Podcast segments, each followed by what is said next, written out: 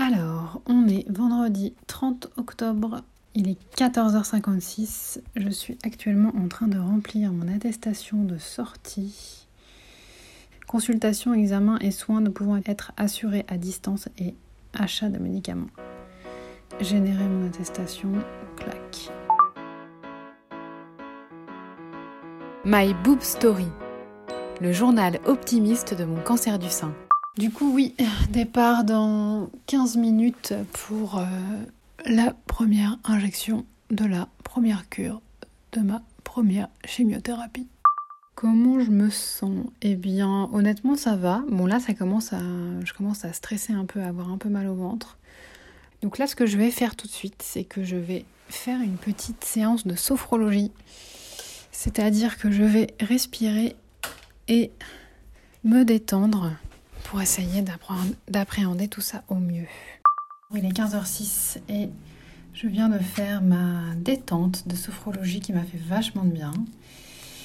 Bon, ça peut paraître un peu bizarre, mais je me suis mise en connexion avec mon corps en disant que qu'il fallait qu'on se fasse confiance, qu'on était fort et qu'on allait y arriver, que c'était du que c'était pour nous faire du bien, tout ça, tous ces traitements. Alors là, je m'apprête à mettre le patch anesthésiant sur le cathéter. Donc ça c'est pour éviter que la, la piqûre de la perf fasse trop mal. Hop, je mets mon masque. On est synchro Alors euh, lundi, non n'importe quoi. Vendredi 30 octobre. Il est 16h02 et je suis devant Curie. Je suis très en avance.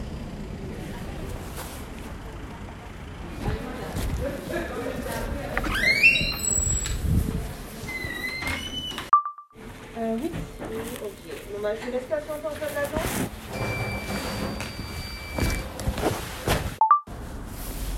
Eh bien, me voici de retour chez moi. Il est 17h20 et en fait, on n'a pas fait l'injection parce que ma cicatrice est un petit peu ouverte. On va attendre la validation de la chirurgienne avant de faire l'injection parce que la chimiothérapie n'aide pas à la cicatrisation. Donc je me sens un peu cassée là, mais c'est peut-être le médoc que j'ai pris avant. Et après sereine parce que je préfère qu'on attende le bon moment pour, pour commencer. Il est 22h55 et je me couche parce que je suis un peu fatiguée, même si j'ai pas fait grand chose, mais je pense que émotionnellement c'est un petit peu fatigant. Même si en vrai j'étais pas trop stressée, même dans la salle d'attente et tout. euh, Enfin, je sais quand je suis stressée, j'ai mal au ventre et tout, j'ai le cœur qui bat plus vite. Et là, j'avais rien de tout ça, j'étais prête, je répondais à mes messages et tout ça. Après, euh, bon, comme j'ai dit à tout le monde quand j'ai dit que finalement il n'y avait pas de chimio aujourd'hui, j'ai dit bon bah c'était une répétition générale quoi. Comme ça, je sais exactement euh, comment faire. Donc j'approche, plus ça va, plus j'approche euh, du but.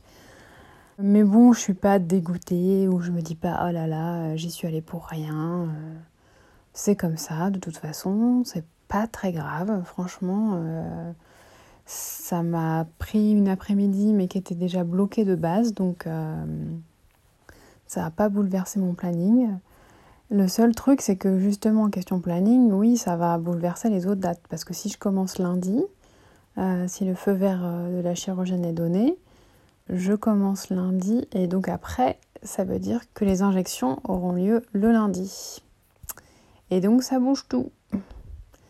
Mais bah, c'est comme ça, je m'adapterai de toute façon. Merci d'avoir écouté ce nouvel épisode de My Boob Story.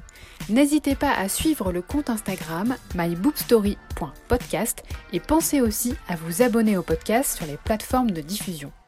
Si vous souhaitez soutenir My Boob Story, rendez-vous sur Tipeee, le lien est dans le descriptif de cet épisode. À demain!